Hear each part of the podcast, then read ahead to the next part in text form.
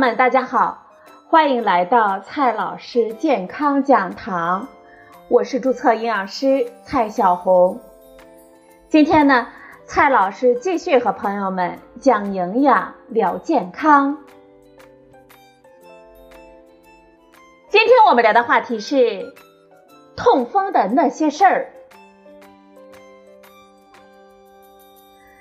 痛风呢，并不罕见。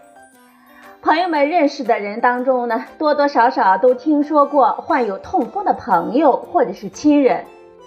其实啊，很多人对痛风的了解并不全面。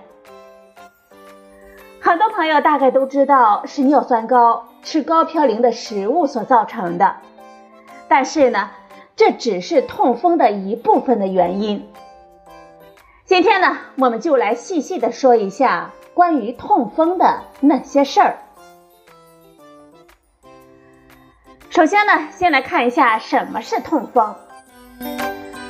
痛风呢，它是一种慢性疾病，它的特征是由于关节和尿道中尿酸钠晶体发炎引起的剧烈疼痛和肿胀的反复发作，或者呢，关节周围组织中晶体的无痛的沉积。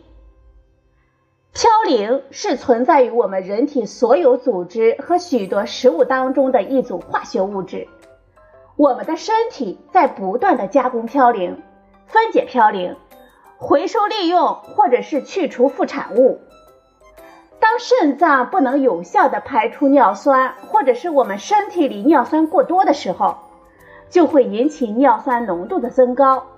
久而久之呢，它在一定的条件下产生晶体。聚集在我们体内。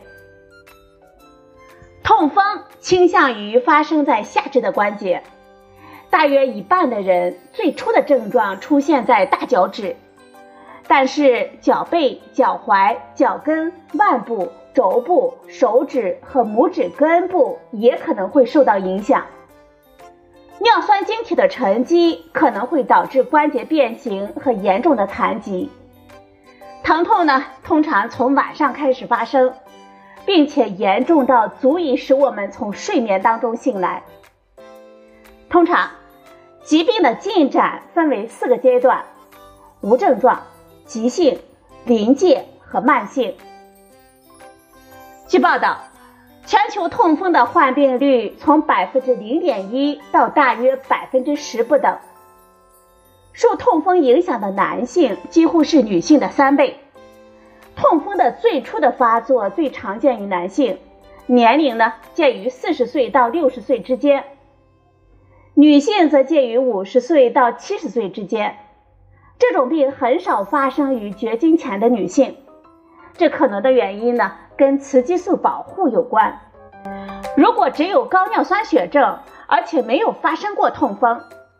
高尿酸能够预测痛风的发生，但是当血清中尿酸的水平大于每升四百零八微摩尔每升的时候，晶体沉积的可能性就会增加，痛风发生的概率也会增加。虽然大部分有高尿酸的人并不一定会出现痛风，但是如果有家族史，那么尿酸升高我们需要格外的注意。大多数痛风发作的发生呢，并没有明显的原因，但是偶尔会在手术、感染或者是创伤之后发作。还有些原因呢，它会增加患痛风风险的因素，像肥胖、高血压、糖尿病、大量饮酒。这饮酒啊，不仅增加尿酸的产生，同时呢，它还会降低尿酸的排出。还有大量的高嘌呤食物的摄入，某些药物，像低剂量阿司匹林以及几种类型的降压药物有关，包括利尿剂、贝塔受体阻滞剂和大多数的肾素血管紧张素系统的药物，也会增加尿酸的产生。还有家族史、肾功能下降、剧烈的运动、高血脂、高甘油三酯。还有一些代谢基因的变异，还有一个因素呢，就是提前绝经。以上这些因素都会增加患痛风风险。有些人尿酸偏高，不痛不痒，但是有些人稍微高一些就痛风频发了。患有高尿酸血症不一定会发生痛风，到百分之二十的高尿酸血症会发生痛风，但是痛风发作的人呢，一定有高尿酸血症。为什么呢？这就是痛风的关键原因——尿酸晶体或者是痛风石的形成。那么，尿酸结晶也就是痛风石的形成的条件有哪一些呢？有这些条件：尿酸的浓度、温度、血液的 pH 值、大分子生物蛋白。这四个条件呢，制约着尿酸晶体的形成。我们知道了这些条件又有什么意义呢？尿酸浓度这一个呢，我们比较熟悉了。越高呢，越容易沉积；温度降低，血液 pH 值降低；关节中的大分子生物蛋白异常，或者是浓度异常过高，也容易触发尿酸盐晶体的形成。有一些细节呢，我们也不能忽视，比如说注意局部的保暖，避免过度运动，注意补水等等，这些呢都是痛风患者需要注意的一些问题。那么，痛风的治疗如何呢？在痛风急性发作的时候，尽管急性发作通常是自限性的，并且能够在一到两周内自发消退，但是治疗可以加快症状的消退。所以呢，我们建议在发作之后尽快的进行治疗。不严重的情况，通常会使用止痛、消炎、抗炎的药物来帮助恢复。严重的话，医生呢会联合用药治疗。对于反复发作的，除了以上治疗的手段，医生呢会建议使用降尿酸的药物，例如别嘌呤。这痛风怎么预防呢？我们治疗的同时。控制饮食中摄入的嘌呤和果糖，还有戒酒，这一些呢也是必要的。预防痛风发作，可以通过降低风险因素来着手。第一个措施呢是减肥，但是大家注意，避免减重过快，每周一斤的速度算是合理的。我们不建议高尿酸的人群通过断食减肥，或者是用低碳高蛋白减肥法。高蛋白减肥法容易摄入过高的动物蛋白，引起尿酸的堆积。第二个措施，维持正常的血压。我们建议高尿酸血症的人群采用德叔饮食，控制好血压有助于保护肾功能。第三个措施呢？充足饮水，避免脱水。脱水呢，容易让尿酸的浓度进一步增高。第四个措施，保护肾脏功能。肾脏在排泄尿酸上的关系是密不可分的。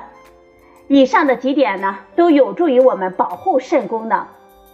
如果有血糖问题的人，控制好血糖也是对肾脏健康非常重要的。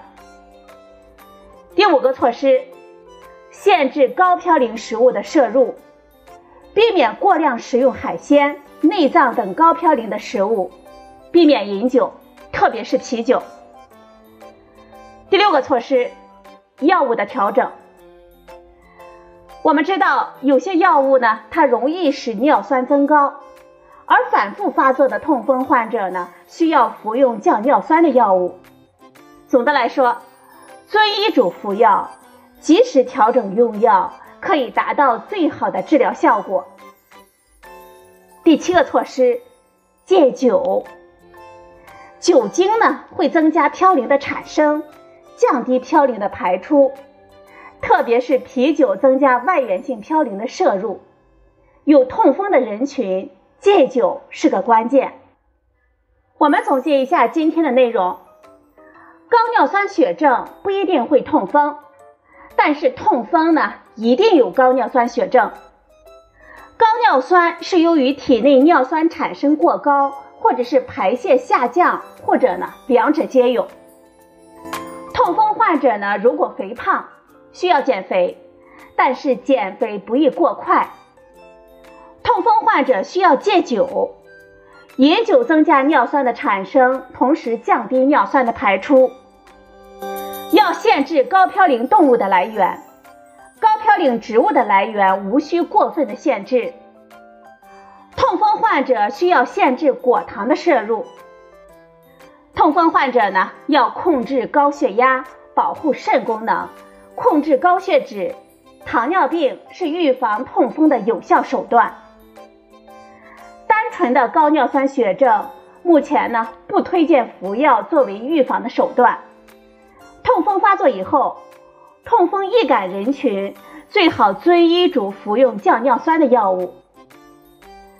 在生活中呢，可以补充维生素 C、乳制品摄入等等，帮助我们降低尿酸。好了，朋友们，今天的节目呢就到这里，谢谢您的收听，我们明天再会。